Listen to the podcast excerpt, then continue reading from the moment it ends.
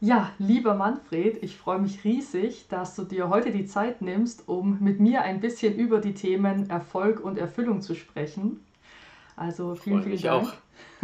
Sehr gerne, bin gespannt.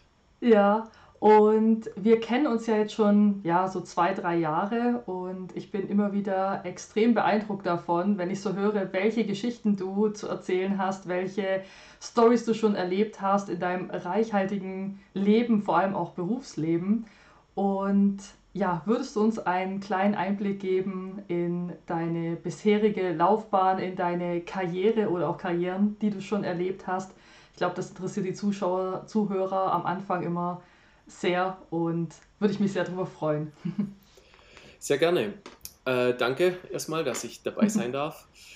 Ja, wo fange ich an? Ähm, was ich immer sehr wichtig finde, äh, die erste Station in meinem Leben, was Vertrieb und ähm, die Arbeitswelt angeht, ähm, war die Metzgerei meiner Eltern. Mhm. Äh, frei nach dem Motto, darf es ein bisschen mehr sein. Äh, Habe ich da schon gelernt, erstens mal, ähm, ja, Kundenumgang, dann äh, sauberes Arbeiten, ähm, Verlässlichkeit, Arbeitsabläufe, aber eben auch ähm, Vertrieb. Ja, wenn man als Mhm. Familienbetrieb davon lebt, ähm, dann ist es essentiell wichtig, dass Kunden zufrieden sind und zurückkommen, Mhm. gerade auf dem, auf dem Dorf. Das Ja. war so die, die erste wichtige Station, äh, gerade in, in der Jugend. Ähm, ja, nimmt man das ja nicht so wahr, ähm, was da wichtig ist oder wie so die ganzen Zusammenhänge sind. Man macht es eben nach, die, die Eltern leben es vor und, und geben einem auch Feedback und so weiter. Ähm, und von dem her, ja, ist mir das erst viel später gekommen, wie wichtig die Station eigentlich war. Ich habe dann Realschule, Abi, Bundeswehr, äh, Bankausbildung gemacht Mhm. war Wunsch der Eltern. Ähm, ich hätte vielleicht, ich wäre eher in einem kleinen Industriebetrieb oder so als Kaufmann, aber hat auch nicht geschadet, ähm, äh, da mal die andere Seite zu sehen, ähm, wie es da abläuft. Mir war aber immer klar, ich will in ein Unternehmen rein, ich möchte irgendwie was bewegen ähm, und habe daher äh, International Business studiert, äh, Englisch, Spanisch ähm, habe auch dann in Spanien studiert, in Amerika Praktika gemacht. Es war eine große Errungenschaft, ähm, sozusagen, äh, da ich ähm, das immer auf der Liste hatte, aber es finanziell super schwierig war.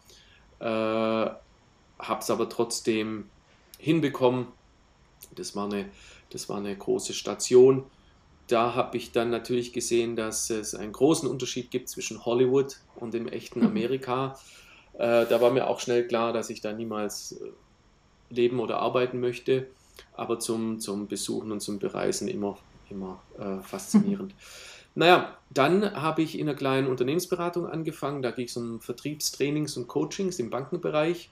Ich war ähm, intern, habe den CEO unterstützt, habe ähm, die Buchhaltung äh, strukturiert äh, und auch ja, ein ein Planungs- und Abrechnungstool zusammen mit einem Entwickler aufgesetzt. Ähm, die waren vielleicht auch heute noch sind in, äh, die größten in dem Bereich in Deutschland.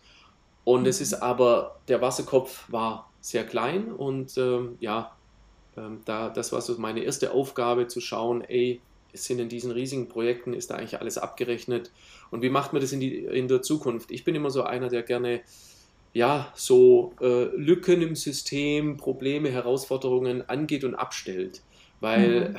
sonst beschäftigt man sich ständig damit und ist eigentlich vom Le Wesentlichen abgelenkt. Und das System war dann so aufgesetzt, nur als kleiner Ausflug, dass so circa 50 ähm, Berater, Coaches, Trainer äh, deutschlandweit ähm, ihre Daten eingeben konnten. Also intern hat man das Projekt aufgesetzt, wie viele Tage, wie, wo, was, wer kriegt Mhm. was zugeteilt. Ähm, die Berater, die Coaches geben dann ein, okay, habe ich abgeleistet, hier sind meine äh, Nebenkosten dazu. Und man konnte auf Knopfdruck im Endeffekt äh, die Rechnung rauslassen und solche Dinge. Heute gibt es dafür Software. Ähm, damals, es war so 2004, äh, gab es das äh, quasi nicht oder wenn dann nur für viel Geld. Ähm, ja, danach bin ich ähm, quasi nach vier Jahren ungefähr fast lückenlos äh, in eine kleine Software-Schmiede gekommen. Eigentlich auch durch einen Umstand, der vielleicht erstmal unschön war. Also das heißt, ich, ich bin äh, nach Göppingen, um in einer Apothekenkette ähm, als Betriebswirt im Hintergrund ähm, ja, Personalorganisation zu machen, Marketing, Buchhaltung und so weiter. Ich fand es sehr spannend. Es waren damals vier, fünf Apotheken, ungefähr 40, 45 Leute. Und dem Eigentümerpaar ist es so ein bisschen über den Kopf gewachsen. Es sollten aber mehr Apotheken dazukommen. Äh, Der Junior war in den Startlöchern im, im Pharma-Studium. Äh, und das war so ein bisschen die Lücke. Bis er zurückkommt von, vom Studium, hat da einfach einer gefehlt für die weitere Skalierung. Bei Apotheken ist es ja so, dass die geschützten Rahmen haben und je schneller man sich diesen geschützten Rahmen, also auch geografisch, ähm, sichert, desto weniger kann die Konkurrenz da den Markt übernehmen. Und das war so die Idee mhm. dahinter. Heute haben sie, glaube ich, weiß ich nicht, acht oder so. Jedenfalls, ähm, das war für zwei Jahre angedacht. Ich sag mal so, hat nicht so ganz gepasst. Und äh, nach zehn Monaten wurde ich also gebeten, ob ich mir nicht was anderes suchen könnte. Mhm. Ähm, daraufhin haben fünf, sechs Leute gekündigt, weil sie gesagt haben, okay, das ähm, jetzt ist gut. Alles andere lasse ich jetzt mal weg. Und ähm, eine Apothekerin hat, hat, mich gefragt, was ich jetzt mache, weil ich offensichtlich ganz gut angekommen bin und da die große Hoffnung da war, dass da jetzt mal eine andere Stimmung herrscht, herrscht und dass mal die Arbeit gewertschätzt wird und diese Dinge. Naja, und dann äh, war es vorbei und ähm, ich meinte so, naja, ich weiß es nicht hatte ich jetzt so nicht auf dem Schirm. Ich denke, ich gehe zurück nach Stuttgart und mal schauen. Mhm. Ähm, sie bat mich aber, ihren Mann anzurufen. Ich, ich, zitiere wörtlich, also ich weiß nicht, was die machen, aber die suchen immer gute Leute. Gut, das war äh, Mittwoch. Ähm, ich habe ähm, mit meinem äh, zukünftigen Chef telefoniert ähm, donnerstags war ich vor Ort beim Bewerbungsgespräch, freitags nochmal und montags habe ich angefangen. Das war Teamviewer. Mhm. Ungefähr 25 Leute, das war 2008, kleines Start-up, damals schon super erfolgreich, mhm. ähm, obwohl es erst 2005 äh, gegründet wurde. Naja, ähm, ich wurde ursprünglich als Key Account Manager eingestellt. Es gab es da sozusagen noch nicht. Vier Wochen später wurde ich gefragt, ob ich das Team übernehmen möchte. Und das habe ich gemacht. Und dann habe ich ähm, das Sales- und Support-Team weltweit äh, hochskaliert sozusagen. Man kann wirklich sagen, dass das mein Hauptjob war. Die, ähm, die Userzahl, die Umsätze sind wahnsinnig gewachsen. Wir haben eine Sprache nach der anderen ähm, implementiert, also nicht nur in der Software, sondern eben auch auf der Homepage und dann auch im, im Vertrieb und Support, also wirklich auch am Telefon. Mein Team hat irgendwann 35 Sprachen gesprochen, 225 Leute. Wir waren dann irgendwann Weltmarktführer. 2009 wurde die Firma zum ersten Mal verkauft. Kann man ja in der Presse lesen, 200, mhm. weiß nicht, 35 Millionen äh, oder so, hat der Gründer dann ähm, den Exit gemacht. Ich denke heute, aber ich müsste ihn mal fragen, wenn er, wenn er wüsste, was wir hingekriegt haben als Kernteam, was er noch eingestellt hat, hätte er wahrscheinlich nicht verkauft, weil letztendlich dieses Kernteam äh, hat ähm, die Firma dann hochgezogen und äh, 2014 wurde sie an Permira verkauft für 800 irgendwas Millionen, kann man auch in der Presse lesen. Und ja, dann kam der Exit 2019. Also ich bin 2015 gegangen worden. Äh, da kam der neue CEO rein. Ähm, der hat gemeint, er muss Tabula Rasa machen. Mein Nachfolger hat neun Monate äh, äh, den Job inne gehabt. Und der CEO selber, der hat relativ schnell einen Wachhund bekommen und äh, war dann irgendwie nach, ich weiß nicht, zwei Jahren weg. Also das mhm. war äh, ähm, nicht so erfolgreich, aber der jetzige CEO, der Oliver Steil, der das dann übernommen hat, ähm, führt das Ganze mit seinem Team sehr, sehr gut, wie man auch sieht. Der Aktienkurs gibt es nicht so richtig wieder, aber das wird schon. Ähm, genau, das ist das Ganze so im Schweinsgalopp. ähm, ja, wenn du, wenn du Fragen hast oder äh, ich könnte da natürlich stundenlang äh, drüber reden, aber ja, das, das, äh, das ist es eigentlich. Vielleicht noch ganz kurz, in, mhm. entschuldige Jessica, die, die Zeit nach 2015, wir haben ja schon 2023, vielleicht mhm. dazu noch, ich habe im Endeffekt, war ich natürlich äh, durch, also wenn ich was mache, dann mit, mit Herzblut und Vollgas. Äh, ich sage immer, Freizeit war nicht viel dabei, also mhm. äh, im Endeffekt habe ich eine Niederlassung in den USA aufgemacht für Americas, in Australien für Asia Pacific. Ähm, das heißt, viel Reisen, viel Jetlag, für mein Team da sein von 7 Uhr bis Mitternacht im Endeffekt äh, aufgrund der Zeitverschiebungen. Wir haben auf junge, ähm, talentierte Leute gesetzt, äh, was aber auch bedeutet, dass die Erfahrung gefehlt hat. Das heißt, es war einfach sehr viel ähm, ja, Betreuung notwendig, beziehungsweise einfach Teamarbeit und viele Entscheidungen. Wir waren wahnsinnig schnell. Das äh, ist äh, letztendlich auch das, äh, eines der Geheimnisse des Erfolgs neben einem grandiosen Produkt. Ähm, eben auch ein wahnsinnig kurze Entscheidungswege. Man, ist, man wollte sich abends irgendwie verabschieden um was weiß ich, 18.30 und dann, ach du Mensch, übrigens heute so, also so ein bisschen das Management-Team, mhm. ah, heute war das und das und so, wie könnte man denn? Und dann hat man bis 21 Uhr diskutiert und hat gesagt, okay, so machen wir es. Nächsten Tag umgesetzt, oftmals IT-Leiter Frederik Pakay äh, nachts umgesetzt. Ich bin morgens reingekommen und es war schon umgesetzt, weil das waren so engagierte Leute, die hat das nicht in, in Ruhe gelassen. So, ähm, sprich, ich war ziemlich durch dann und habe erstmal eine Auszeit genommen und habe dann angefangen in Startups zu investieren, einfach mein, mein Wissen und Know-how zu nutzen.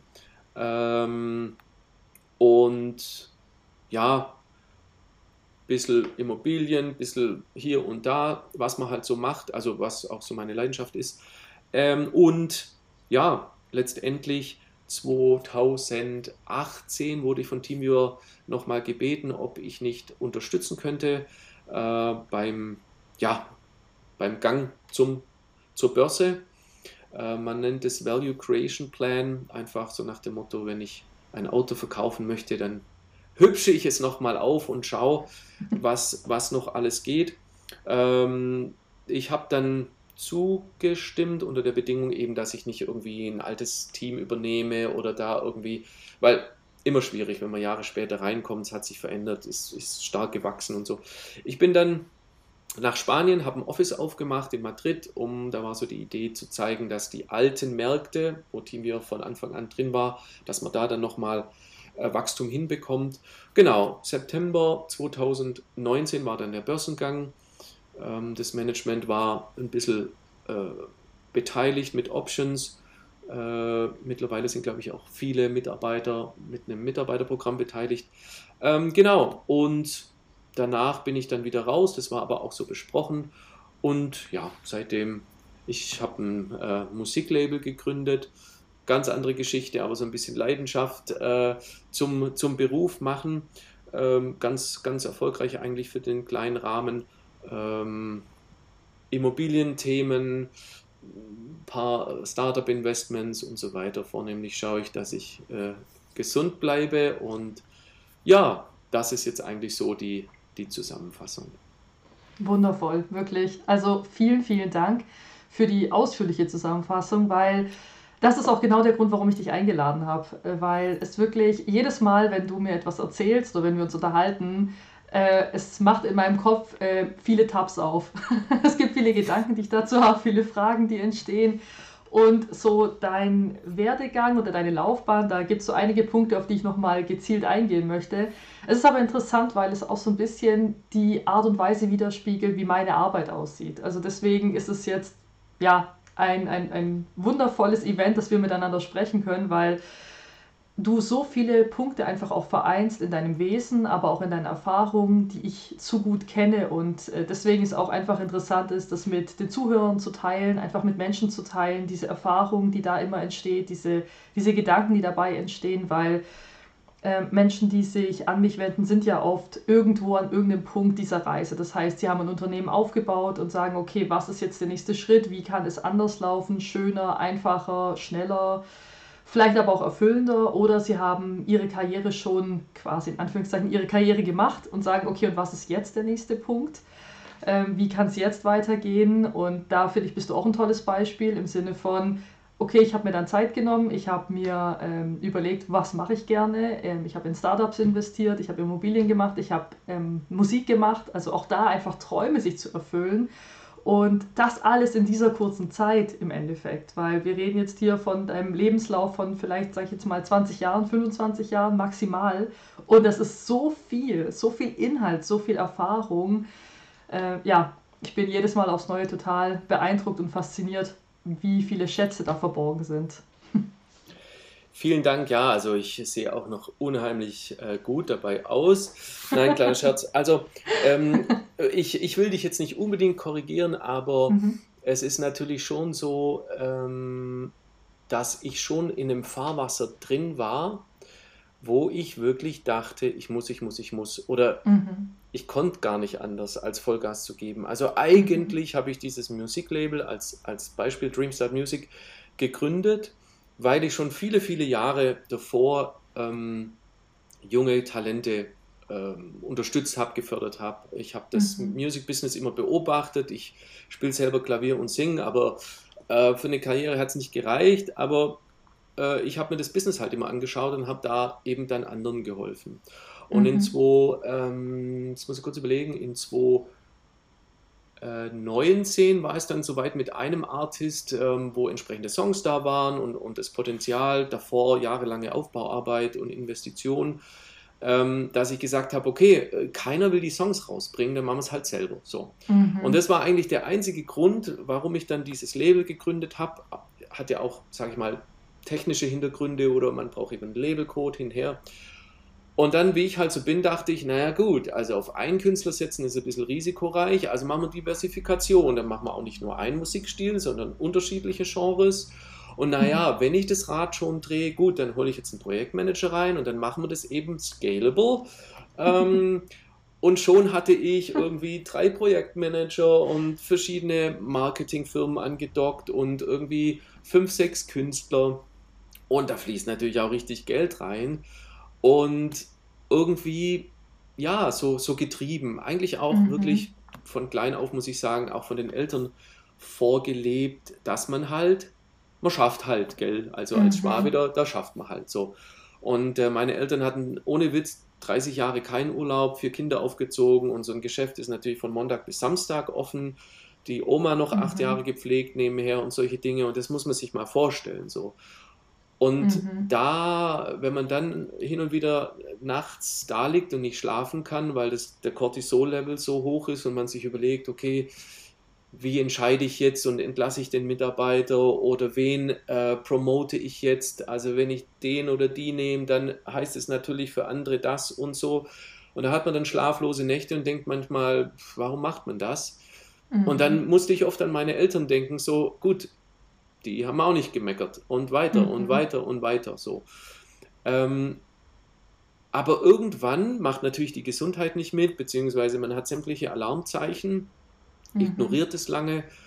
Ähm, ich will damit nur sagen, ähm, einerseits wollte ich weniger tun und die Leidenschaft äh, zum Beruf machen, eben auch das Thema Immobilien. Ähm, und ja, plötzlich war ich wieder super beschäftigt, getrieben, im Stress. Und dann ist es irgendwie auch gesundheitlich gekippt. Da habe ich mhm. wirklich jetzt 2000, auch wenn ich viele Jahre immer wieder Probleme hatte, aber immer weiter gemacht habe. Also Mandelentzündungen, mein Schwachpunkt sind dann die Mandel, die sind immer noch drin, ja.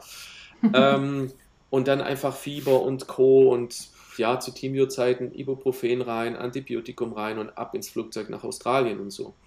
Äh, mhm. Klimawechsel, ähm, ähm, Jetlag bin ich auch, ähm, ja, da leide ich zwei Wochen und dann fliege ich wieder zurück. Ich war immer zwei Wochen vor Ort. Ähm, mhm. Und ja, also auf gut Deutsch, das war schon anstrengend und ja, es kam dann einfach wieder 2021, 2022 so. Und dann habe ich gesagt, okay, Schluss aus. Also ich habe schon gemerkt, mhm. wie ich die Leute nerve, weil ich einfach nicht mehr gut drauf war, nicht mehr die Geduld hatte. Und da sieht man ganz schnell die Spreu vom Weizen, wer sich verabschiedet, wer vorher immer schön Energie gesaugt mhm. hat. Ähm, und plötzlich, wenn man dann selber mal Unterstützung braucht oder einfach mal nicht so liefern kann, sind sie plötzlich alle weg. Mhm. Aber gut, ja. egal. Ist wirklich so. Es ist ein ganz, ganz interessanter Punkt, den du da beschreibst, weil äh, das erlebe ich ganz häufig. Also ich, ich sehe es aus zwei Perspektiven. Ich in meiner Art als Beraterin oder Unternehmensberaterin, die aber eher den Unternehmer als das Unternehmen berät, also wirklich so diese, diese internen, diese emotionalen Themen. Ich sehe das oft aus zwei Perspektiven. Auf der einen Seite spreche ich ja mit vielen Menschen, die ihr Unternehmen aufbauen wollen oder die gerade also schon viel aufgebaut haben, aber es soll natürlich höher, weiter, schneller, schöner, schillernder sein oder wie auch immer. Und auf der anderen Seite spreche ich auch mit vielen, die ja den Weg hinter sich haben und sagen, okay, ich habe jetzt einen Exit gemacht. Und wenn ich von beiden Perspektiven aus drauf schaue, wird mir immer wieder bewusst und so versuche ich auch gerade mit Menschen, die im Unternehmensaufbau sind, ihnen ans Herz zu legen, auf dem Weg glücklich zu sein. Weil ich glaube, und das ist die Erfahrung, die ich jetzt gesehen habe, wenn du auf dem Weg nicht glücklich bist, dann bist du auch am Ziel nicht glücklich. Und das ist eine große Herausforderung, das ist mir durchaus bewusst. Deswegen habe ich mir mit diesem Thema, eben auch mit dem Podcast Erfolg und Erfüllung, das zur Aufgabe gemacht, dieses Thema größer zu machen, wichtiger zu machen oder auch ja, da die, die Elemente und die Erkenntnisse ein bisschen zu sammeln zu dem Thema, weil jeder entwickelt mit der Zeit seine Strategien, entweder freiwillig oder unfreiwillig. Also entweder weil er halt eben sagt, okay, also jetzt starte ich das dritte und vierte Projekt und merke, ich fahre immer wieder ins Gleiche, ich falle immer wieder ins gleiche Muster oder ich bin immer wieder im gleichen Fahrwasser, mir fällt es auf und ich möchte es so nicht haben oder aber die Gesundheit zwingt einen dazu. Und das ist wieder das Thema mit der, mit der Veränderung, mit, dem, mit der Realität, die man sich kreiert. Und deswegen bin ich auch ein, total fasziniert von der Psyche der Menschen, von, der, von dem, was viel, viel tiefer liegt, wie diese klassische, klassische Modell vom Eisbergsystem mit ähm, hier Bewusstsein und Unterbewusstsein. Weil wir haben noch viel tiefere Ebenen, die prägen, wie wir die Realität sehen wollen. Das heißt, wir wollen ja irgendwo immer wieder das, woran wir glauben, bestätigt wissen. Ganz, ganz tief in uns. Auch wenn unser Bewusstsein sagt, nein, ich wünsche mir, dass es einfacher ist. Ganz tief gibt es eine Ebene, die immer wieder bestätigt haben möchte, die Formel, das ist gleich Erfolg. Also das heißt, Schweiß, Anstrengung, Hürden, Hindernisse ist gleich Erfolg am Ende. Also wir haben da ganz unterschiedliche Formeln einfach in uns. Und ähm, ja, das ist ein super, super spannendes Thema, weil das zu erkennen und ähm, gerade wie du es auch beschrieben hast, Musikbusiness, das wollte ich eigentlich machen, um dann einfach nur einem Hobby oder einer Leidenschaft äh, nachzugehen und habe wieder ein Business draus gemacht, was mich anstrengt. Das ist ja ist ein ganz hohes Level an Bewusstsein, das zu verstehen und der nächste Schritt dann das zu verändern. Ja, vor allem, also ich glaube, dieses Schwäbische irgendwie äh, erstmal äh, sehen und äh, beackern, bevor man erntet oder Geschäft ist Geschäft und Schnaps ist Schnaps. Da bin ich ja das perfekte Beispiel dafür und war auch natürlich ähm, eins der großen Erfolgsgeheimnisse ähm, von TeamViewer, weil wir als Team natürlich das genauso gesehen haben. Also jeder von uns war Unternehmer äh, mhm. äh, in dieser Firma und hat ja erst die Arbeit erledigt und dann. Aber die Arbeit ist halt nie zu Ende. Und wo die Schwaben ja auch schlecht sind, ähm, ist im Feiern, so im Erfolge feiern, Zwischenschritte feiern. Äh, mhm. Äh, klar haben, also äh, ich meine, als, als Arbeitgeber, Teamviewer hat immer dafür gesorgt, dass Gehälter hochgehen, dass Boni bezahlt werden. Es gab immer Kuchen, ich glaube, das können sie heute nicht mehr machen, sind ja irgendwie 1400 Mitarbeiter. Aber es gab für jeden Mitarbeiter bei ähm, Milestones äh, mhm. einen Kuchen. Und zwar, ich sage jetzt mal, ich weiß gar nicht mehr, wo, was, eine Million IDs. Also bei jedem Download von TeamViewer erzeugt sich eine Unique ID auf, auf einem Gerät. Und dann war das halt irgendwie eine Million, fünf Millionen, zehn Millionen, 20 Millionen. Und dann äh, hat man größere Schritte gemacht, weil sonst hätte es jeden Tag Kuchen gegeben. Und jeder Mitarbeiter, auch in der ganzen Welt, hat diesen einen Kuchen bekommen mit der Zahl drauf und dem Logo und so. Ähm, aber mhm. so selber, dass man selber mal für sich gesagt hätte, ganz ehrlich, ich habe das, hab das lange nicht gesehen oder verstanden, was wir eigentlich da ähm, erreicht hatten. Mhm.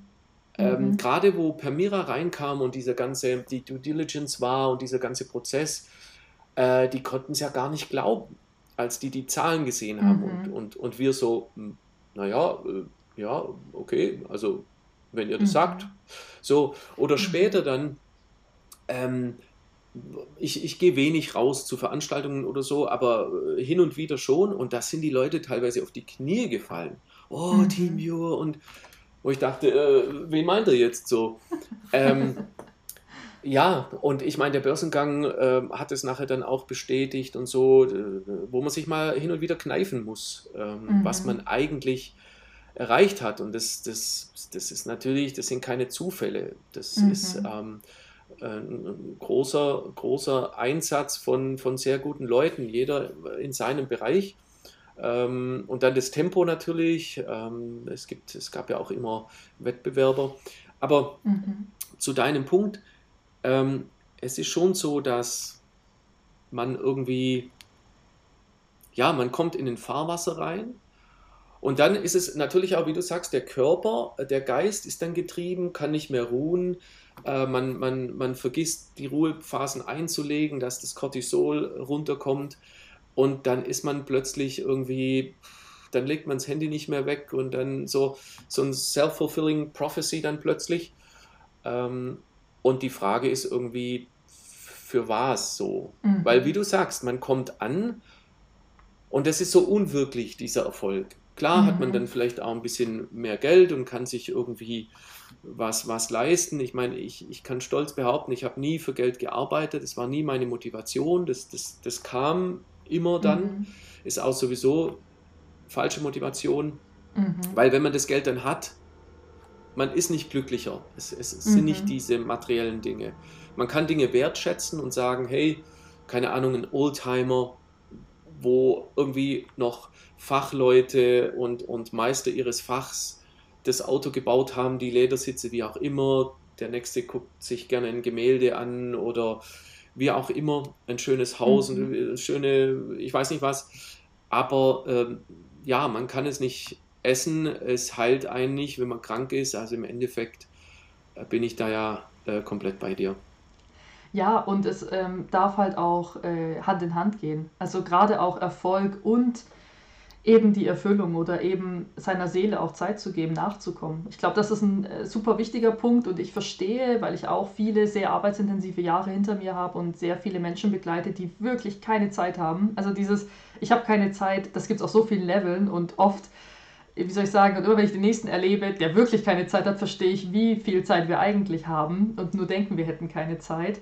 Aber gerade an dem Punkt ist es einfach, ähm, ja, die größte Herausforderung, gleichzeitig aber auch der größte Segen, diese Zeit einzubauen für zum Beispiel äh, diese, diese Minuten mit sich selber oder eine Meditation oder irgendeine Routine, äh, sei sie noch so klein. Also dadurch, dass eben meine Kunden sehr, sehr, sehr, sehr wenig Zeit haben, suche ich immer nach der Möglichkeit, äh, die zeiteffizienteste, kleinste Einheit zu nutzen und zu sagen, okay, also in dieser Zeit, äh, mit diesem kleinen Tool, mit diesen fünf Minuten am Tag wird sich schon etwas verändern, weil ja, es gibt Phasen, da brauchen wir es mehr und es gibt andere, da brauchen wir es weniger. Also es ist auch nicht, ich bin kein großer Fan von so extremen Routinen, mache das jeden Tag und so weiter, weil es gibt Phasen, da brauchst du es und es gibt Phasen, da läuft es einfach. Und irgendwann, wie soll ich sagen, irgendwann wird es zu deiner Grundeinstellung. Also ich habe zum Beispiel ähm, von meiner ähm, Meditationslehrerin, bei der ich viel gelernt habe über eben dieses bewusste Sein,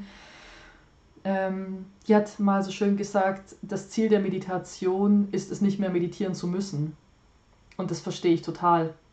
Und das ist eine Grundeinstellung. Also äh, ich habe vor, weiß ich gar nicht wie vielen Jahren begonnen mit Meditieren. Und mittlerweile ist es so, dass einfach so diese Grundschwingung in meinem Körper, diese Grundenergie eine andere ist. Also ich kann gleichzeitig im Stress sein und entspannen im Sinne von, ja, ich gehe anders um mit den Dingen oder ich ähm, sehe eine Realität oder ich sehe etwas, was ich als Realität gerade wahrnehme und denke mir, okay, und wie könnte jetzt eine alternative Realität aussehen? Also da passieren viele Dinge nebeneinander und mit diesen Fähigkeiten sich zu beschäftigen, das, das macht sehr viel und gleichzeitig natürlich auch, weil du vorher das Thema Gesundheit angesprochen hattest, das Thema Selbstheilungskräfte. Also da fünf bis zehn Minuten zu investieren, ähm, zu gewissen Zeiten immer mal wieder, ähm, macht viel mit dem Bewusstsein, mit der Resilienz, aber halt auch mit den Selbstheilungskräften, was wir ja brauchen, wenn wir so performen, wenn wir so leisten wollen. Und Ja, gut, aber hinterher ist man natürlich auch immer schlauer. Deswegen, wenn du so zurückschaust auf deine, äh, auf diese Reise, auf diese Erfahrung, die du gemacht hast, was würdest du anders machen, in Anführungszeichen, auch wenn ich weiß, dass es immer schwierig ist und manchmal ist es auch so, man hätte es nicht anders machen können, Punkt. Also es war genau richtig, wie es so war. Aber wenn du quasi dir ähm, eine, eine Prise Erfahrung schon vor 20 Jahren mitgeben könntest, was wäre das? Also mal zunächst aus der Vogelperspektive betrachtet, ähm, war es mir immer wichtig, dass ich in kleine Firmen reingehe, wo ich wirklich was lerne, viel sehe. Äh, mhm. und das war auf jeden Fall richtig. Äh, das TeamViewer äh, so groß wird, das, das war äh, nicht geplant, sage ich jetzt mal, oder, oder nicht zu erahnen. Äh, man sieht es dann oft intern an, an, an Strukturen oder so, die dann irgendwann aus allen Nähten platzen, weil es einfach nicht so gedacht war, dass es so, so groß wird. Ähm, mhm. da, da hatten wir halt damals immer wieder dann irgendwo gekämpft. Ähm, mhm. Also Thema so, was, was war richtig? Auch das Thema irgendwie nie nach dem Geld zu gehen, sondern wirklich nach der Aufgabe, nach, nach dem Sinn, auch nach der Führungskraft. Wen habe ich da vor mir? Kann ich mit dieser Person, kann ich da was lernen? Ähm, ist das alles äh, mit Tiefgang oder ist das alles bla bla?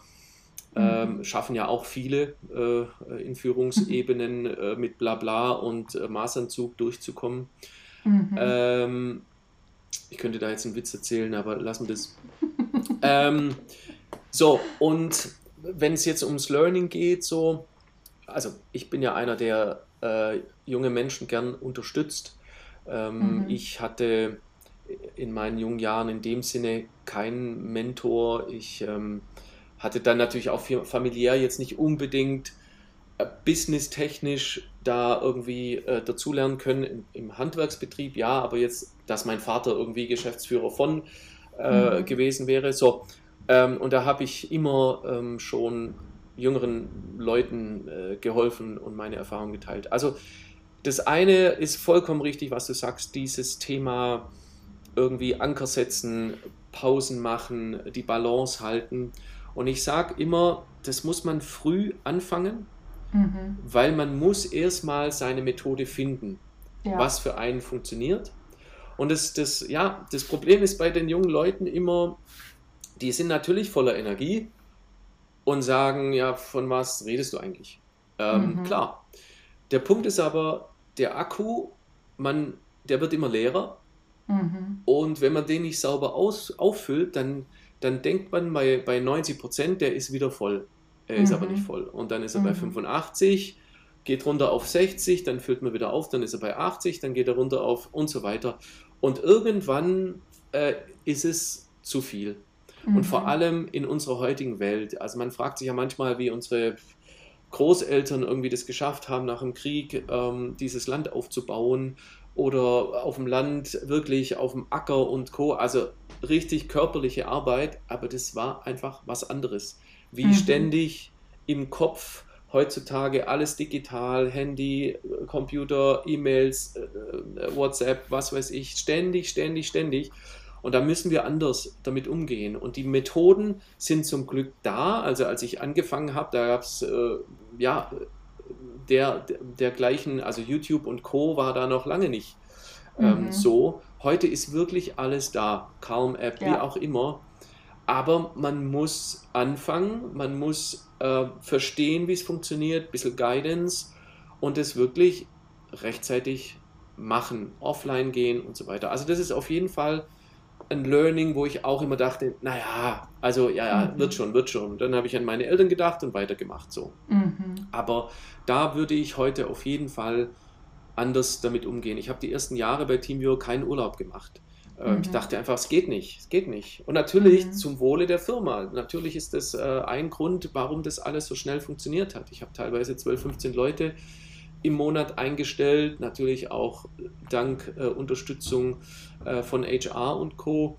Aber ja, so, ich hatte auch Kollegen, die haben das nicht ganz so ähm, äh, äh, streng genommen. Die waren, die mhm. sind halt dann heimgegangen, wenn es zu viel war oder haben ihren Urlaub genommen oder waren dann krank. Ich habe halt krank, krank gearbeitet. Das kann man sich heute gar nicht mehr vorstellen. Jeder langt sich an den Kopf und sagt, geh heim. Mhm. Aber das ist auf jeden Fall ein Learning. Dann das Thema eben, dass man irgendwie alles selber machen muss, beziehungsweise ja, denkt, man, man muss jeden irgendwie äh, hinbringen zu dem mhm. Punkt. Also heute würde ich auf jeden Fall mehr auf erfahrene Mitarbeiter setzen in bestimmten Bereichen, mhm. um einfach dieses Fundament schneller und stabiler hinzubekommen. Ähm, wenn ich jetzt konkret an die Personen denke, die mich begleitet haben äh, über die Jahre, dann war da war das nicht falsch. Es war absolut mhm. richtig. Also die, mhm. mein Team wäre für mich durch dick und dünn gegangen und dann heißt es halt im Umkehrschluss, dann muss ich halt jemand vielleicht ein bisschen enger betreuen und ein bisschen mehr aufs Pferd helfen. Aber dafür hat man einen treuen Weggefährten, eine treue Weggefährtin, ähm, als dass man dann extern jemand reinholt, ähm, der die aus einer anderen Arbeitskultur kommt, zwar Wissen mitbringt, aber und so. Ich glaube, das ganz Besondere bei Timio war, dass wir eine ganz besondere Firmenkultur hatten. Mhm. Ähm, sehr familiär, sehr wertschätzend. Und ja, wir hatten so viel Spaß und, und jeder, ich kann mich an Zeiten erinnern, gerade auch noch am Anfang, äh, da war so viel Arbeit da, wir sind nicht fertig geworden. Aber mhm. die wir sind so lange geblieben, bis die letzte E-Mail bearbeitet war, bis der letzte Auftrag gemacht war. Und es mhm. war halt dann teilweise auch 22 Uhr. Oder dass man gesagt hat, hu, ähm, wir versuchen jetzt mal USA, wir schalten jetzt mal eine Nummer, äh, eine Telefonnummer. Oh, okay, die Anrufe kommen rein. Wer könnte denn bis 22 Uhr bleiben? Also natürlich mhm. später anfangen. Wer könnte bis 0 Uhr bleiben? Dann äh, Thema Asien, Australien. Hm, okay, wir würden gerne mal eine Telefonnummer schalten. Wer könnte denn mal Nachtschicht machen? Und wir hatten immer ähm, Mitarbeiter, Kollegen, die das gemacht haben. Und so haben wir getestet, gesehen, wow, da kommt Umsatz rein, also gut. Und dann haben wir dafür Leute angestellt. Jeder, wir haben teilweise rotierende Systeme gehabt. Also ich will nur sagen, zweischneidiges Schwert ähm, auf erfahrene Kollegen setzen äh, versus irgendwie, ja, die, die Mitarbeiter befähigen, vertrauen, mhm. zutrauen, dann aber halt auch eng begleiten, weil es fällt halt nicht vom Himmel, gerade auch junge Führungskräfte, also die man wirklich zur Führungskraft ernennt, die muss man mhm. befähigen. Das fällt nicht vom Himmel. Ähm, ja, das war das, das als Learning sozusagen. Und dann vielleicht wirklich, äh, aber ich befürchte, das kann ich nicht, ähm, nicht immer ganz so viel Herzblut reinstecken, sondern manchmal das Ganze auch mit, mit Abstand sehen. Aber da widerspreche ich mir direkt selber und sage, das ist halt auch ein Geheimnis meines Erfolgs, weil wenn ich was mache, dann richtig, so habe ich das von zu Hause auch äh, mitbekommen, man macht keine halben Sachen, dann lässt man es. Mhm. Und ja, und das heißt zum einen, dass man sich 120-prozentig reinhängt, das heißt zum anderen auch, dass man eben Missstände, Lücken im System, wie auch immer, direkt abstellt und zwar so, dass es abgestellt ist. Das ist ja in so einem schnell wachsenden Unternehmen da jeden Tag äh, mhm. taucht da was auf und das, was gestern richtig war, das kann heute schon wieder überholt sein. Und dann muss man eben vordenken und mhm. überlegen, okay, hm, wenn das jetzt so weitergeht und wenn das nächste Land dazukommt und wenn mehr Mitarbeiter und wenn man die Teams aufsplitten muss und wenn, so, und dann, ja, da habe ich vielleicht auch ein Talent dazu, dass man da ähm, Dinge nachhaltig aufsetzt, sage ich mal, und nicht heute so, morgen so und ja, so das gelebte Chaos, das geht nicht, weil auch die Mitarbeiter natürlich da irgendwann keine Lust mehr drauf haben, verunsichert sind und sagen, naja, also wie jetzt, was jetzt. Mhm. Habe ich deine Frage beantwortet? Ja. okay. Doch, definitiv, definitiv. Äh, da waren jetzt wirklich einige sehr wichtige Punkte dabei, ähm, die, ja, die zum einen, ich über, also ich stelle mir immer vor, die Zuhörer, ähm, wer, äh, wie soll ich sagen, da, da gibt es ja so viele unterschiedliche Perspektiven, aus denen man äh, sich diese Tipps anhört. Auf der einen Seite gibt es eben die einen, die noch ganz am Anfang stehen, die anderen, die schon irgendwie auf dem nächsten Level sind und die nächsten. Ich glaube, das Interessante ist ja, man hört immer aus der Perspektive zu, ähm, mit den Informationen, die man gerade braucht. Und gerade wenn man so ein ähm, reichhaltiges äh, Leben lebt und so viele unterschiedliche Facetten damit drin sind, dann höre ich immer in dir oder in demjenigen, dem ich zuhöre, höre ich ja immer das, was gerade für mich relevant ist. Deswegen ist das so eine Antwort, die, oder waren das jetzt Punkte, wo ich ganz genau weiß, da ist für die unterschiedlichste Zielgruppe, für jeden wiederum was ganz anderes mit drin. Und eine Sache hast du angesprochen, die ganz interessant ist, und zwar, dieses ähm, 120% geben, leidenschaftlich. Ähm, das war so ein kleines Entweder-Oder, was ich rausgehört habe. Ein, naja, also ich würde vielleicht nicht, und dann, ich widerspreche mir gleich wieder, was ich total nachvollziehen kann, weil das ist auch etwas, was ich ganz häufig erlebe, dieses ähm, Entweder-Oder, äh, was ja, so wie du gerade erzählt hast, dass deine Aufgabe oder deine besondere Fähigkeit ist, zu erkennen, wo gibt es noch irgendwelche Fehler, wo läuft noch etwas nicht rund ist es meine Brille, die ich immer aufhabe, die Perspektive des, wo kann ich eine Brücke bauen zwischen einem Entweder-Oder. Also in meiner Welt, ich sage immer ganz gerne in meiner Welt, weil jeder so seine eigene Welt hat und jeder so seine eigene Perspektive auf die Dinge. In meiner Welt äh, suche ich immer nach dem Und und versuche das Entweder-Oder zu meiden, weil ich glaube, ja, ähm, 120% geben, leidenschaftlich sein, ist es einfach eine unglaublich wichtige Fähigkeit. Punkt. Und gleichzeitig aber auch dieses, ja, diese Fähigkeit, immer wieder rauszuzoomen, immer wieder sich bewusst zu machen, für was mache ich das eigentlich, immer wieder zu, ja, wirklich also auf die Vogelperspektive, äh, aus der Vogelperspektive draufzuschauen, auf die Metaebene zu gehen und zu überlegen, okay, warte mal, wo stehe ich gerade an welchem Punkt im System, aber auch in meinem Leben, aber auch ich sage jetzt mal systemisch in der Firma mit den Mitarbeitern und so weiter, weil man verliert sich einfach immer ganz gerne in diesem, ja, wie soll ich sagen, es ist ja auch Action, es, ist, es macht Spaß, es ist Action, man stürzt sich rein und ich finde, das ist eine unfassbar schöne Fähigkeit, eine unfassbar wertvolle Fähigkeit, also wirklich auch, wie du gesagt hast, ein Erfolgsgeheimnis von dir und auch ein Erfolgsgeheimnis von Menschen, von den erfolgreichsten Menschen, die ich kenne, die wirklich sagen, hier, ich gehe all in. Ich habe einfach richtig Bock drauf, das zu machen. Und das ist eine unfassbar wertvolle Fähigkeit, die gleichzeitig aber auch eine ergänzende Fähigkeit braucht, und zwar dieses Rauszoomen und überlegen und mal innehalten.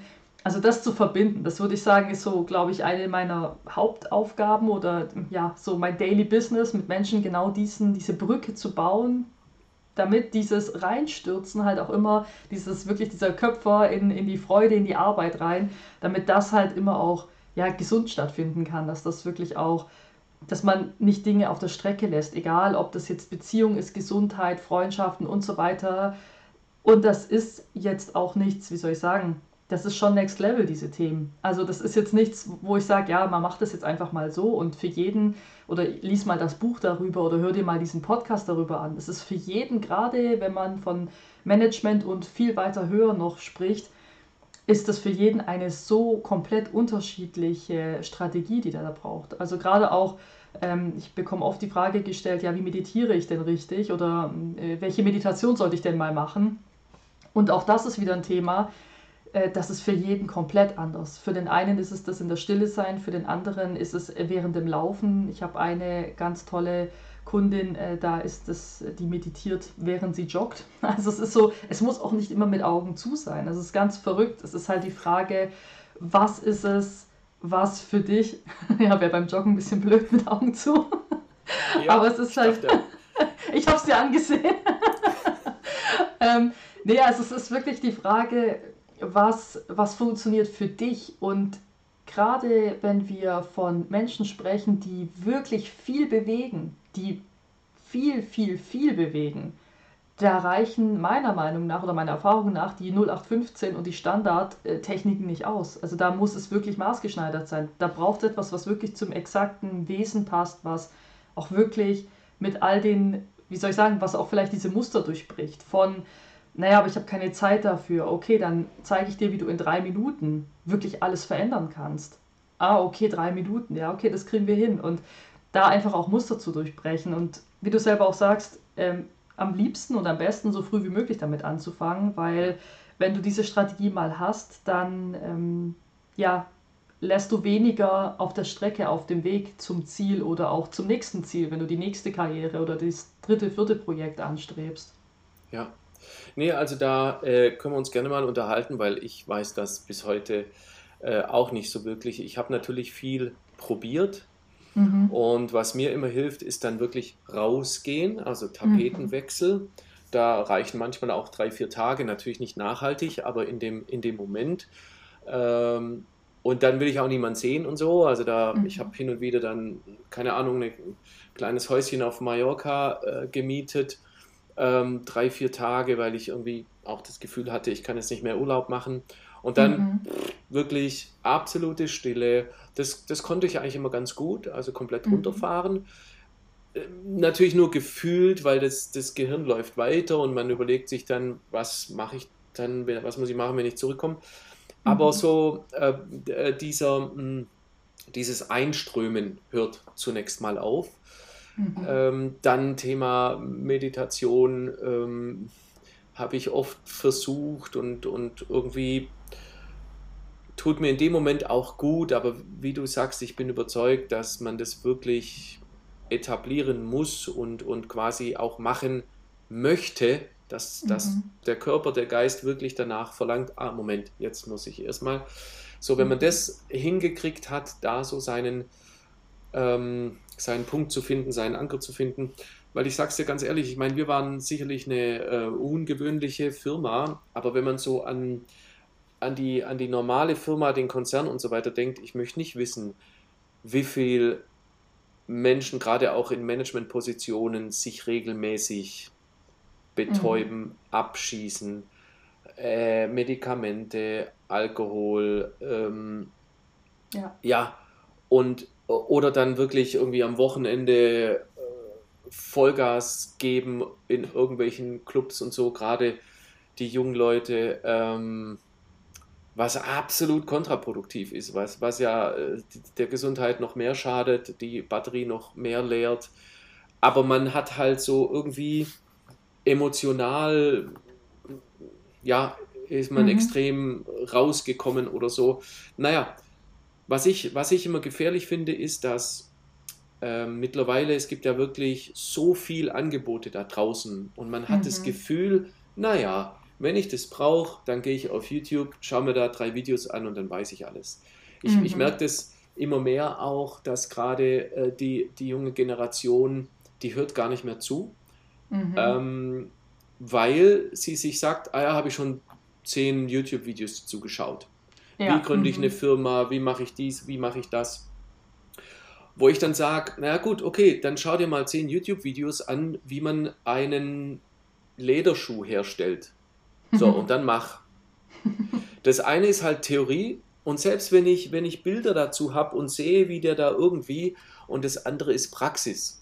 Ja. Und ich mhm. möchte nicht, nicht wissen, wie der Schuh nachher aussieht und wie lange er hält. So. Mhm. Und dann ist es einfach jahrelange Erfahrung.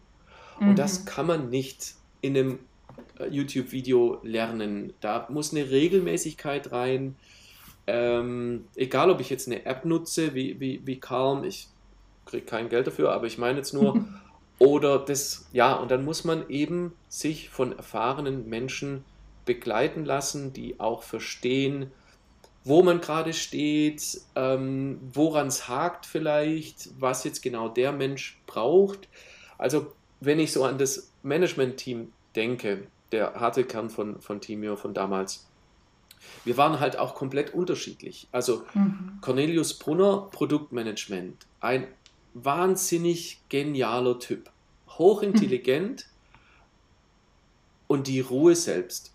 Mhm. Unglaublich, wie er mit einem kleinen Team, also erstmal lange Zeit alleine, dann irgendwie mit ein, zwei Leuten, die Produktvision vorangetrieben hat, mit, mit auch ganz viel äh, Feedback der User, der, Use, der User, ähm, aber mit einer Ruhe, mit einer Präzision und er hat sich von nichts beeinflussen lassen, zulabern lassen. Wenn ich immer gekommen bin, hier mit mal, ich brauche das hier und das und so, ähm, ich hatte immer das Gefühl, der schläft gut nachts. Aber ein anderer Typ. Der IT-Leiter, Frederik Packay, der war's, wie, der ist wie ich. Also der schläft halt dann nachts nicht. Weil das, mhm. oh, das kann doch jetzt nicht sein. Nur hat er mhm. natürlich ein bisschen ein anderes Team geleitet, ITler, Admins, die schon wieder anders ticken. Oder Mike Mhm. Eisele, der bis heute die, ähm, die Entwicklung leitet, wo ich immer gesagt habe, Mike, ich weiß nicht, wie du das machst. Einem. Entwickler, äh, Klischee, ja, aber du, du siehst dem keine Emotion an. Du weißt nicht, geht es dem gut, geht es dem nicht gut. Ich als Führungskraft, ich wäre da immer, weil ich bin einer, ich gehe immer durchs Team äh, und ich sehe sofort, wenn irgendwie was nicht passt oder so. Aber das sind halt Mhm. Vertriebler. Die müssen immer Mhm. mäh, mäh, mäh, und die sind immer so lebhaft und klar. Ähm, aber Entwickler eben nicht. Also ich will nur sagen, man muss auch gucken, wen man vor sich hat und wie jemand tickt und in welcher Aufgabe er sie drinsteckt und so. Deswegen, ja, da bin ich wirklich komplett bei dir. Äh, und das wird auch, wenn ich das noch sagen darf, völlig unterschätzt, weil das ja auch die Leistung erhöht oder Mhm. dauerhaft auf einem Level hält. Man Ja. muss ja sich auch überlegen, jetzt als, sage ich mal, sogar Unternehmer, als, als nicht nur als Führungskraft, sondern dann wirklich Unternehmer, wenn mir äh, die Firma gehört, naja, ich, ich muss doch, ich muss doch auch dauerhaft irgendwie, ich muss Vorbild sein, ich muss irgendwie ähm, die äh, äh, Sinn, Ziele vorgeben, ich muss die vertreten, ich, ich muss ja auch irgendwie positiv sein, gut gelaunt sein. Ähm, ich meine, mein, es gab mal einen amerikanischen Vorstand, der hat irgendwie immer gesagt, äh, it's okay to be an asshole, just be an asshole all the time. Also so nach dem Motto, aber das ist dann die amerikanische Sichtweise, ähm, du kannst down, du weißt schon sein, äh, der Mitarbeiter stellt sich drauf ein. Sehe ich natürlich Mhm. überhaupt nicht so. Völliger Quatsch, äh, weil dann bist du falsch in deinem Job und du schadest auch der Mhm. Firma äh, Ja. raus. Ähm, aber gut, äh, was wollte ich sagen? Ja, ähm, man, man muss ja auch, wenn man so eine Aufgabe hat, also man muss gar nichts im Leben, aber ich finde, man muss seine Wege finden, da irgendwo dauerhaft, idealerweise, zumindest solange ich in dieser Aufgabe bin, positiv leistungsfähig zu bleiben. Es gibt dann noch die Familie, die dann auch ja natürlich irgendwie, wo man nicht heimkommen kann und irgendwie ähm, Mhm. nur schlecht gelaunt, nur unter Druck, nur un unhappy und so. Also es ist Mhm. wirklich komplex. Als letzter Satz, Corona hat da noch gezeigt, glaube ich, dass, dass es halt einfach super wichtig ist, dass es einem gut geht und dass es Mhm. mehr gibt im Leben als Arbeit. Und diese Mhm. Balance hinzukriegen, ja, da kommen Menschen wie du ins Spiel. Ja, ja, es, es ist so. Also du sprichst was unglaublich Wichtiges an, weil diese Balance zu haben, also gleichzeitig ein, ein erfolgreiches Leben zu haben, aber auch eben daheim und mit sich selbst im Reinen zu sein, das ist so, das ist halt der Unterschied auch oft, also was ich, was ich häufig erlebe, gerade mit den Menschen, mit denen ich arbeite, die sind ja persönlichkeitsentwicklungsmäßig auf einem Level top. Also wirklich, also da, vieles ist da einfach ganz klar. Also, und das, wenn ich mir überlege, vor 13 Jahren, als ich angefangen habe mit meiner ersten ähm, Tätigkeit, mit meinen ersten Ausbildungen in dem Bereich Persönlichkeitsentwicklung und so, da ging es noch ganz viel ums Thema Wissensvermittlung. Und mittlerweile natürlich auch durch ähm, die andere, wie soll ich sagen, durch, dadurch, dass sich mein Kundenkreis verändert hat und so wie ich gewachsen bin, meine Kunden gewachsen sind und die Aufträge und die Persönlichkeiten äh, mittlerweile einfach auf einem anderen Level sind, ist es wirklich auch ein, ein interessanter Wechsel, weil es geht nicht mehr darum, Wissen zu vermitteln, es geht nur noch darum, Wissen anzuwenden. Also, wie du vorher gesagt hast, es ist ja alles da. Es gibt Bücher, es gibt YouTube, es gibt Seminare, es gibt irgendwie alles. Aber was wenden wir denn wirklich an? Und ich ähm, persönlich habe die Erfahrung gemacht und ich bin der Meinung, mh, je weiter du im Leben bist, desto mehr hast du einfach auch angewendet vom Wissen. Also es ist, es hört sich jetzt so simpel an, aber es ist wirklich eben Persönlichkeitsentwicklung zu leben. Das ist was ganz anderes, wie einfach nur zu wissen, wie sollte ich mich jetzt verhalten. Also mich regt etwas auf und ich weiß, ich sollte mich jetzt so und so verhalten, aber ich schreie dann trotzdem rum. Oder aber ich ähm, bin schon auf dem Level, dass ich wahrnehmen kann, ich rege mich gerade auf und ich sehe, welche Muster da in mir passieren und ich weiß auch noch, ich kann mich dagegen entscheiden, jetzt das und das zu tun, sondern ich bin nicht mehr, wie soll ich sagen, ich bin nicht meine Emotion, sondern ich beobachte meine Emotionen und ich kann in dem Moment abwählen. Und so wird halt ein Prinzip auch aus einer früher schlaflosen Nacht nur noch eine drei Minuten, wie soll ich sagen, Sequenz, eine Erfahrung, eine etwas, was mich einfach ärgerlich macht, aber ich dann auch recht schnell wieder loslassen kann. Und wenn ich dann halt natürlich auch Tools dafür habe, wie zum Beispiel eben ein höheres Bewusstsein darüber, welche Prozesse in mir stattfinden, auch wie Emotionen chemisch Dinge in meinem Körper auslösen. Also ist immer ganz interessant, weil je mehr Bewusstsein wir darüber haben, desto weniger verfallen wir natürlich in diese Gewohnheiten, in diese Muster, die wir nicht so mögen.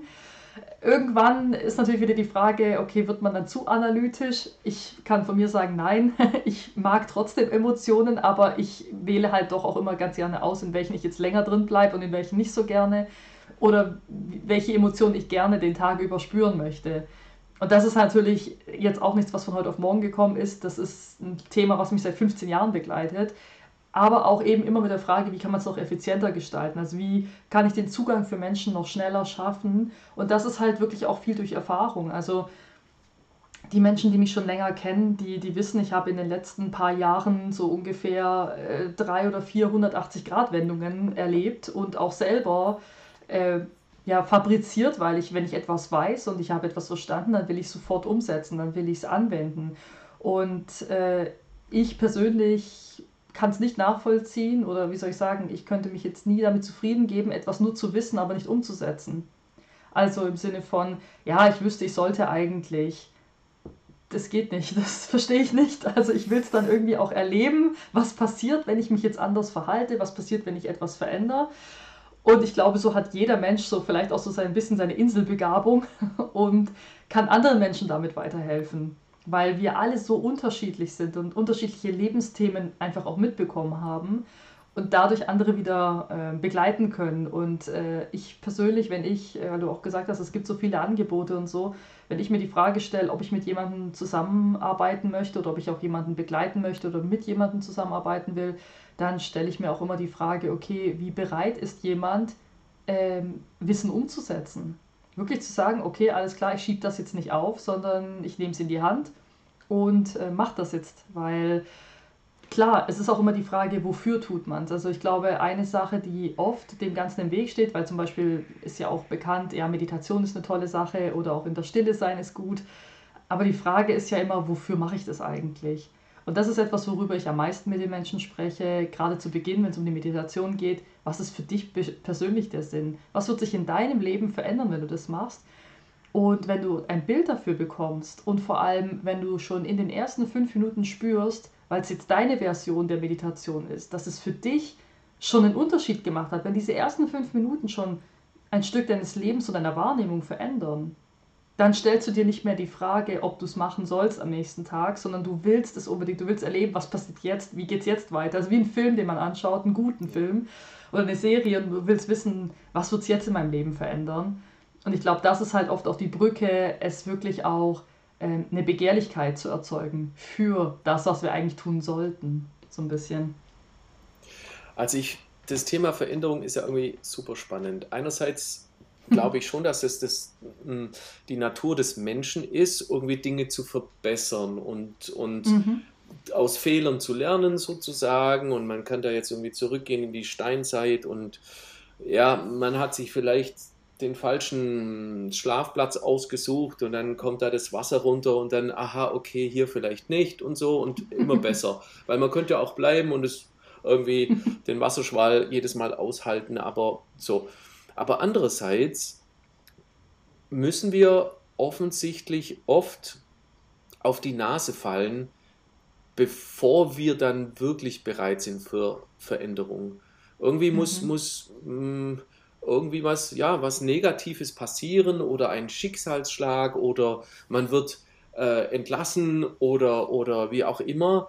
Und dann ist es erstmal grande Katastrophe und später ähm, weiß man dann, also eine kluge Frau hat vor kurzem gesagt, äh, Jessica Kaufmann kennst du vielleicht, ähm, das, was für einen passiert und nicht gegen einen. Und, und ich kann das wirklich auch ähm, aus, aus erster Hand bezeugen. Ging schon los irgendwie mit dem Studium, dass ich eigentlich woanders studieren wollte und bin da nicht reingekommen. Äh, und es war mhm. dann für mich ähm, hinterher ein absoluter äh, äh, Glücksfall, dass ich an der FH Pforzheim studiert habe. Ähm, mhm. Aus diversen Gründen, eben wegen den Professoren dort, dem, dem praxisnahen, dem, dem, dem, äh, den Verbindungen ins Ausland und so weiter. Äh, und das war erstmal gerade eine Katastrophe. Naja, gut, jetzt gehe ich halt dahin. Ähm, aber ja, und so gibt es ganz viele Stationen bei mir. Ähm, jetzt ist aber die Frage natürlich, wie äh, äh strebe ich oder kriege ich Veränderungen hin, bevor es irgendwie eskaliert und gesundheitlich und Herzinfarkt, Krebsdiagnose, sonst irgendwie. Wie kann ich irgendwie reflektieren, in die Vogelperspektive gehen und sagen, also das hier ist irgendwie nichts. Also wenn man überlegt, wie viel Menschen durch Situationen durchgehen, egal ob es jetzt Beziehung ist oder im Job, wo irgendwie mhm. das eigentlich gar nicht passt. Was ist die Folge? die Kollegen kriegen es ab, der Kunde kriegt es ab. Äh, ich denke manchmal wirklich nur so Supermarktkasse, wo ich denke, mhm. also ich kann doch den Job jetzt so machen oder so machen. Mhm. Die Bezahlung wird da nicht, deshalb nicht mehr, das verstehe ich. Und manchmal gibt es viele Gründe, warum man jetzt vielleicht keinen besser bezahlten Job machen kann oder ja, aber ich finde, und ich weiß das aus eigener Erfahrung, weil ich viele Jahre, da hatte ich schon 150 Leute in meinem Team, da bin ich immer noch hinter der Metzgertheke gestanden und habe Kunden bedient. Mhm. Ähm, das, war, das heißt, ich, ich rede jetzt nicht über was, wo ich keine Ahnung habe. Warum mhm. muss man, Entschuldigung, so eine Fresse ziehen hinter der Kasse oder hinter der Theke?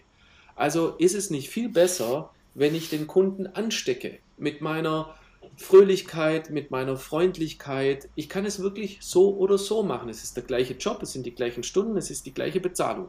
Aber das mhm. eine macht weitaus mehr Spaß. Mir mhm. und den Kunden. Es tut meinem Arbeitgeber gut, äh, weil die Kunden gerne kommen und wiederkommen. Ich gehe abends heim und hatte vielleicht hier einen Spaß und da einen Spaß und, und irgendwie einfach eine positive Energie. Mhm. Und so Leute sitzen drin in diesem Job, in dieser Situation und es kotzt sie jeden Tag an, aber sie ändern nichts. Ja. Und ich bin halt wirklich ja. so einer, ich sage also, entweder, also immer nur meckern, also sorry, dann ändern oder akzeptieren. Aber zwischendrin, mhm. und das ist das, was ich sagen will, da bin ich ja auch nicht so perfekt, dass, dass man dann die Konsequenzen zieht und ja. entscheidet. Manchmal hat man da so einen Reifeprozess und hinterher denkt man sich, sag mal, wie lange habe ich das eigentlich durchgemacht oder ausgehalten? Warum habe ich das nicht längst entschieden mhm. und verändert? Ja, ja, ist ein ganz, ganz wichtiger Punkt, denn Veränderung, also ist ja auch eines unserer Lieblingsthemen, weil Veränderung ja auch wirklich gerade im Unternehmertum ein so spannendes Thema ist. Und ich glaube, die Frage, warum fällt es uns, also auf der einen Seite evolutionsbedingt fällt es uns leicht oder müsste es uns leicht äh, fallen, uns zu verändern oder auch uns anzupassen. Definitiv ja. Und gleichzeitig fällt uns Veränderung aber auch unglaublich schwer, weil Veränderung immer bedeutet, dass etwas Altes stirbt. Gerade wenn es um fundamentale Veränderungen geht, wenn es wirklich darum geht, also wirklich so Veränderungen wie im Leben passiert mir ständig das und das. Also im Leben, ich, ich greife immer irgendwie äh, falsche Partner oder ich ähm, habe, keine Ahnung, businesstechnisch, immer wieder passieren die gleichen Dinge. Das Ding ist ja, wir nehmen uns ja, wir nehmen uns ja selber mit. Und warum fällt uns manchmal Veränderung schwer oder gerade diese fundamentale Veränderung? Weil etwas, es gibt diese Veränderung, die auf äh, rationaler Ebene basiert, also wirklich Veränderung im Sinne von, oh, also das mache ich nie wieder oder ähm, mit solchen Menschen auf gar keinen Fall. Und das sind halt diese rationalen Entscheidungen, die aber im Endeffekt gar nicht verändern, was uns widerfahren wird, weil es tief in unserem Inneren wir immer noch die gleiche Anziehungskraft haben auf gewisse Themen.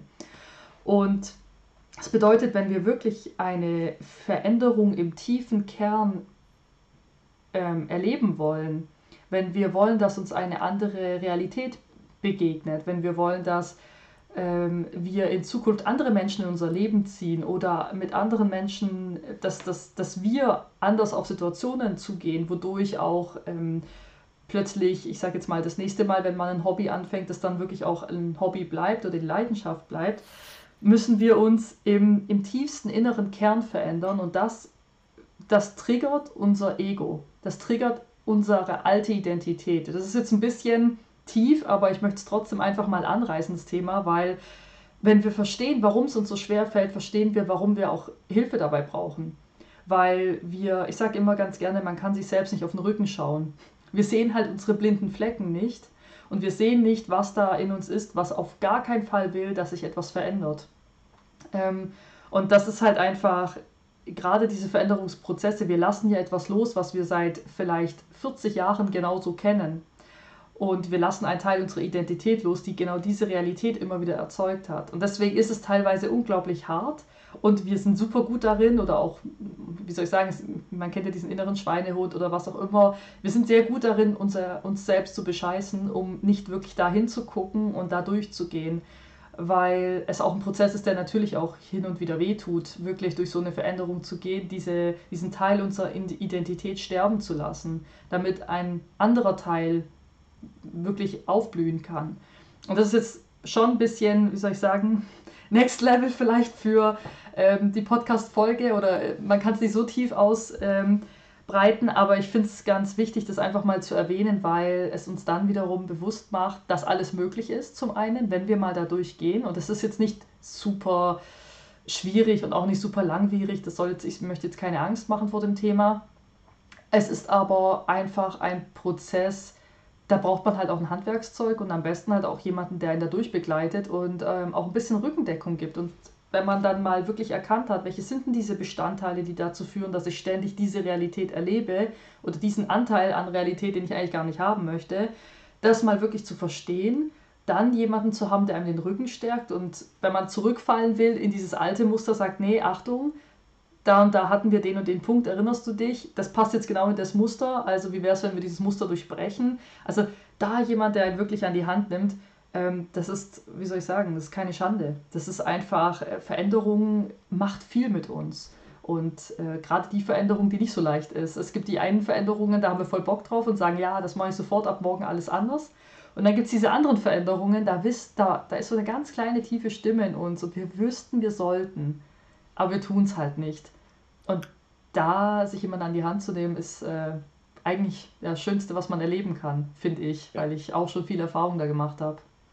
Ja, absolut. Absolut. Das ist sicherlich auch das Thema, was ja viele mit sich tragen und, und ja, man sollte mal und man könnte mal und immer wieder dieselben Stories erleben. Ähm, mhm. Und äh, halt da vielleicht auch nicht vorankommen. Also da, da gibt mhm. es ja mhm. dann auch viel Potenzial, mhm. äh, wenn man mal so gewisse Baustellen, Verhaltensmuster, äh, wie man das auch immer nennen mag, aufgelöst hat. Ja, und deswegen finde ich auch der, der wirkliche Gradmesser für eine Veränderung oder für, für mich so der, also woran ich zum Beispiel, ähm, wie soll ich sagen, immer mal wieder überprüfe, wie erfolgreich ich lebe, was ich lehre, ist, wie lange lasse ich dieses Ich sollte mal stehen?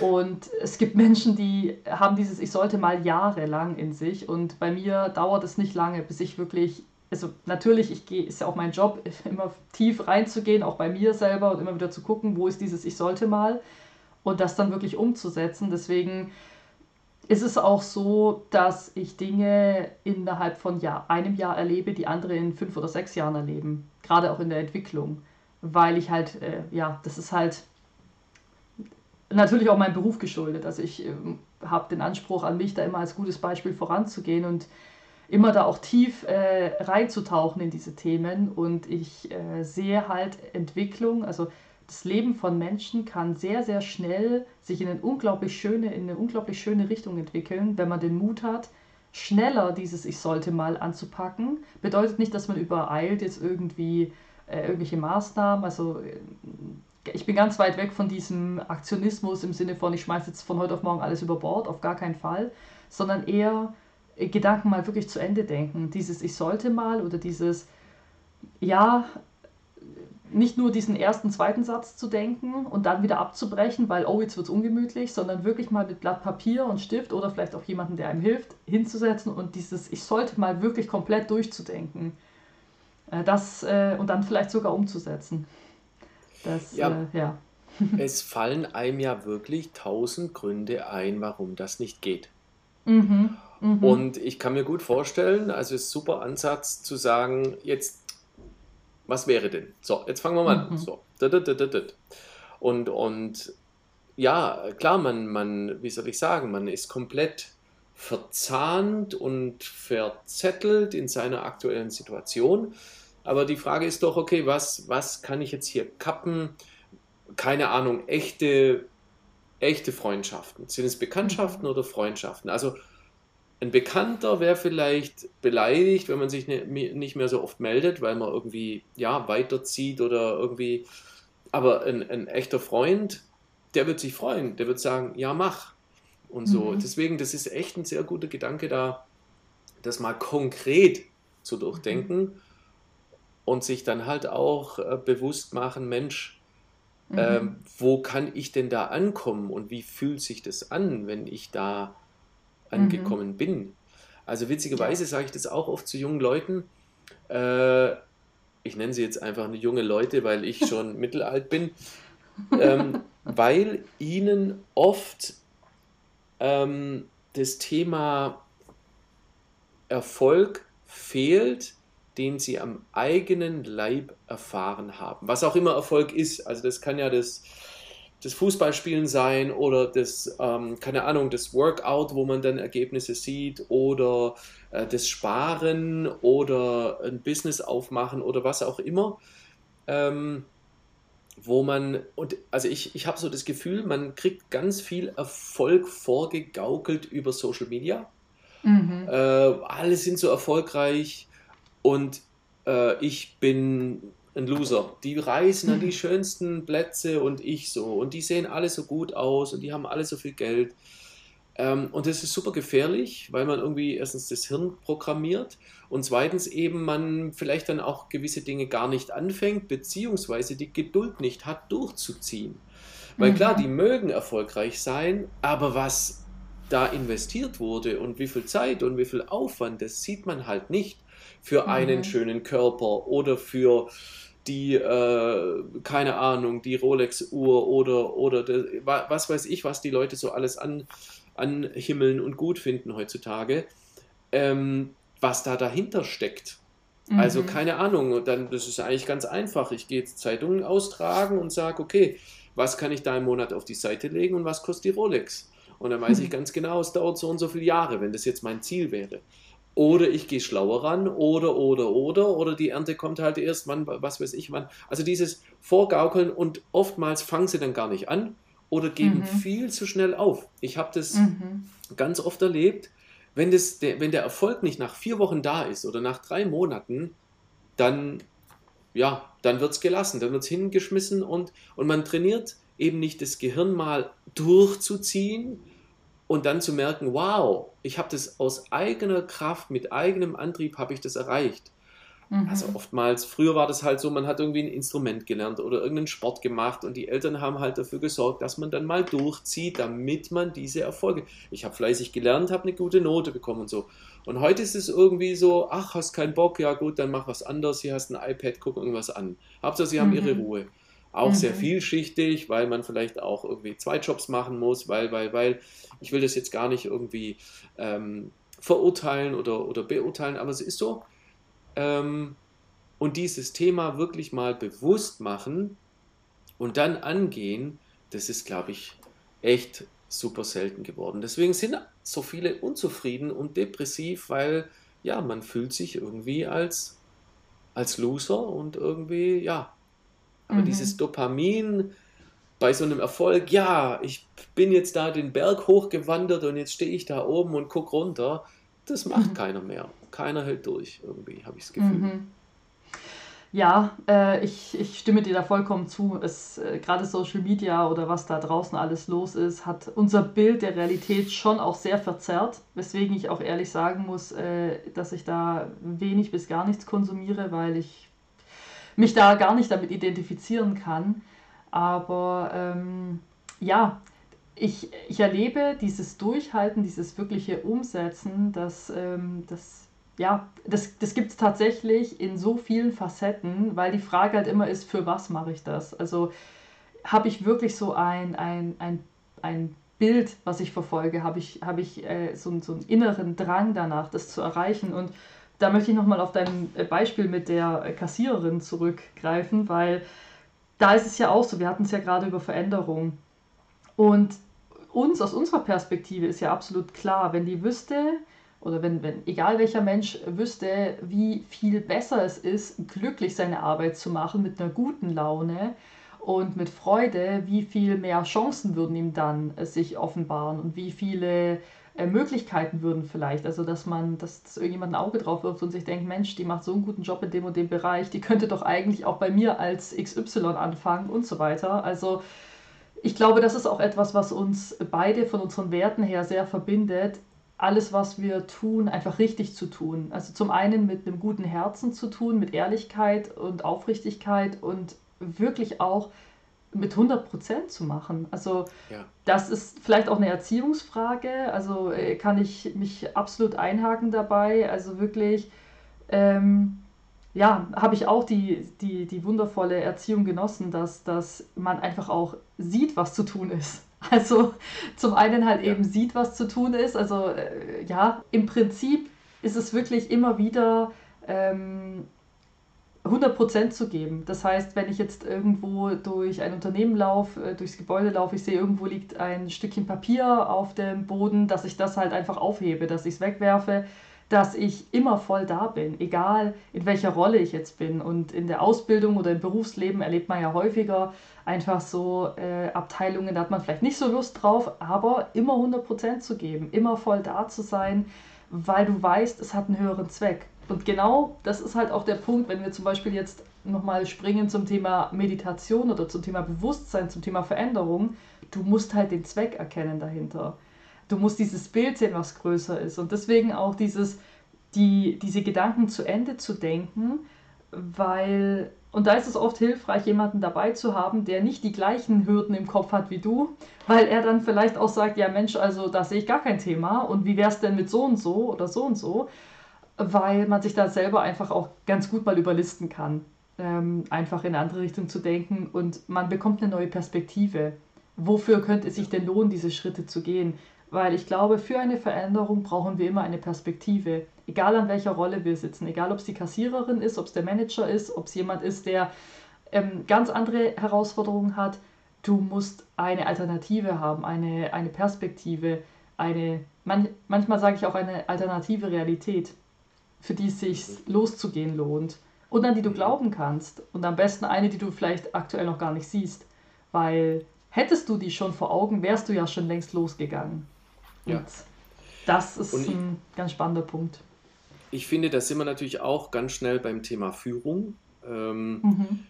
Das äh, Beispiel war jetzt sozusagen nur ein äh, Supermarkt, aber auch da ist die Führung entscheidend wichtig und es ist eben nicht nur ein Supermarkt. Es ist völlig egal, was es ist. Hier kommen Menschen zusammen, hier ist irgendwie ein, ein Geschäftszweck dahinter äh, klar, die einen mögen da nur hingehen, äh, damit sie ihr Gehalt kriegen. Aber mhm. der Punkt ist einfach, die Führungskräfte sind in dem Fall verantwortlich, hier eine Perspektive aufzuzeigen, äh, für Stimmung zu sorgen, Dinge aus dem Weg zu räumen, die für schlechte Stimmung sorgen. Manchmal muss der faule Apfel aus dem Korb entfernt werden, sonst äh, werden alle faulig und so weiter. Ist natürlich vielschichtig, aber man muss sich schon immer fragen, Mensch, ähm, ihr habt doch selber auch noch einen Verstand. Also warum setze ich mich da hin und bin schlecht gelaunt den ganzen Tag? Ich habe dir ein Beispiel, bin vor kurzem mhm. Bus gefahren, Linienbus, ja. Und da gibt es natürlich meistens schlechte Beispiele, wo ich immer denke, meine Güte, du musst echt nicht so viel machen. Also, keine Ahnung, du sitzt da, äh, Tür auf, Tür zu, so, keine Ahnung. Da gibt es wirklich nicht viel, was man irgendwie. Aber es gab das eine Beispiel, der hat bei jeder Haltestelle die äh, Gäste verabschiedet. Ja, so, Haltestelle so und so, hätte er nicht machen brauchen, steht ja oben. Äh, ich wünsche den aussteigenden Gästen und so weiter. Wo, wo alle, die Leute sind teilweise dann noch vorgelaufen und haben ihm noch einen schönen Abend reingewünscht und ihn gelobt. Mm. Und der saß mhm. super gut gelaunt hinter seinem Lenkrad und hat es richtig genossen. mhm. wo ich mhm. denke, ja, der geht glücklich heim, der kriegt was zurück mhm. für die Energie, die er gibt und kann sich sagen, ich habe ein paar Leuten einen schönen, irgendwie eine schöne Fahrt, einen schönen Moment ähm, beschert. Das ist doch super. Also, und wie mhm. du sagst, dieses, dieses, äh, wie hast du es ausgedrückt, ähm, einfach da liegt ein Stück Papier oder dass man sich, mhm. dass man Teil des Ganzen ist und sich verantwortlich fühlt. Mhm. Robert Bosch mhm. zum Beispiel, der ist, da hatte der schon zehntausende Leute, da ist er durch die Firma gelaufen und hat gesagt, da liegt ein Pfennig, da lag eine mhm. Büroklammer. Ich meine, könnte ihm egal sein. Nein, mhm. Vorbild. Und so habe ich das auch immer gehalten und erstens in meiner, sag ich mal, in meiner mh, mm, Mitarbeiterrolle an sich immer 120 Prozent gegeben, immer, okay, was ist das Optimum? Worum geht es und was ist das Optimum? Mhm. Und dann strebt man das eben an. Und dann denkt man rechts mit mhm. und links mit, unterstützt die Kollegen und äh, hat dann auch schafft, dieses Gefühl in einem Strang zu ziehen. Und später dann als Führungskraft war so dieses Thema, ähm, ja, wirklich rechts und links zu schauen. Ich, dieses, das ist nicht meine Verantwortung, und, aber das, das ist alles ein großes Zahnrad mit vielen kleinen Zahnrädern mhm. und wenn da eins hakt, dann so und äh, ja, es macht mhm. doch viel mehr Spaß, wenn die Dinge laufen, wenn man zusammenhält und wenn man irgendwie, ja, aber dann kommen wir wieder auf die persönliche Ebene. Ja, ist die Person denn da richtig? Hat es mit mhm. ihren Zielen zu tun? Ähm, hat die Person verstanden, was ist denn der Sinn des Ganzen hier und, und was sind mhm. die Ziele, was ist die Perspektive. Ähm, und da ist wieder die Führungskraft verantwortlich, das auch aufzuzeigen. Finde ich, mhm. Find ich super wichtig. Ist auch ein ganz wichtiger Punkt, ja. Also erlebe ich auch aus meiner Perspektive, also ich bin ja da oft Zaungast und beobachte einfach gerne ähm, die Menschen in ihren unterschiedlichen Rollen oder auch gerade wenn ich in Unternehmen reinkomme, ist auch immer wieder die Frage, versteht jeder auch wirklich die Rolle, in der er ist? Also auch die Rolle zu finden, also wirklich sich in seiner Rolle zu finden. Und das, das ist nicht nur die Stellenbeschreibung, die Rolle ist auch die energetische Rolle. Also bin ich zum Beispiel, ich habe eine ähm, äh, Mitarbeiterin ähm, in, in einem Unternehmen, die ist da äh, für Customer Happiness zuständig.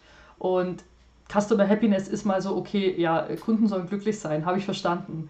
Aber ähm, ich habe da mit ihr tiefer über das Thema gesprochen und habe ihr gesagt, du bist die Brücke. Du bist diese Brücke, die wirklich im Prinzip Kunden mit dem Unternehmen verbindet. Deine Rolle ist unglaublich wichtig, weil du quasi diese zwei Teile zusammenführst. Ähm, Gerade egal, ob es neue Kunden sind oder ob es ähm, Bestandskunden sind. Also wirklich diese, diese, diese auch ja, Menschen zusammenzubringen, dieses Puzzleteil zu sein für Menschen, mit Menschen gemeinsam. Und das ist auch wieder interessant, diese, diese energetischen Rollen oder bin ich überhaupt in meiner richtigen Rolle? Wie du auch gesagt hast, bin ich als Führungskraft hier richtig? Bin ich im richtigen Unternehmen? Bin ich, ähm, ja, was ist eigentlich so meine Rolle? Und ähm, das ist ja etwas, was mir oft begegnet, wenn es darum geht, sich neu zu orientieren, wenn einem bewusst geworden ist, ich bin irgendwie nicht in der richtigen Rolle.